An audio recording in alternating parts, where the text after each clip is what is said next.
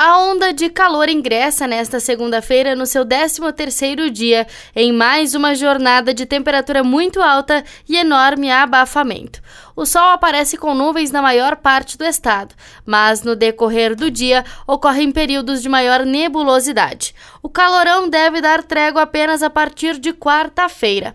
Ar quente e úmido traz pancadas de chuva e temporais isolados com risco de vendavais e granizo.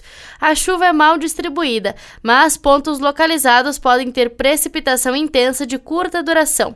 Em alguns locais já chove de manhã, mas a instabilidade maior é da tarde para a noite. A chuva impede maior aquecimento e máximas extremas em cidade que chegar mais cedo.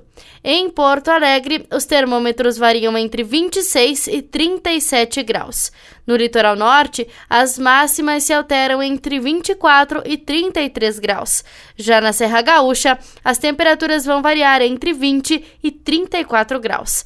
A frente fria cruza pelo Rio Grande do Sul entre quarta e quinta-feira, com chuva mais generalizada e temporais. Na sequência, ingressa uma massa de ar frio, colocando fim à onda de calor de duas semanas. Da central de conteúdo do Grupo RS com o repórter Paula Bruneto.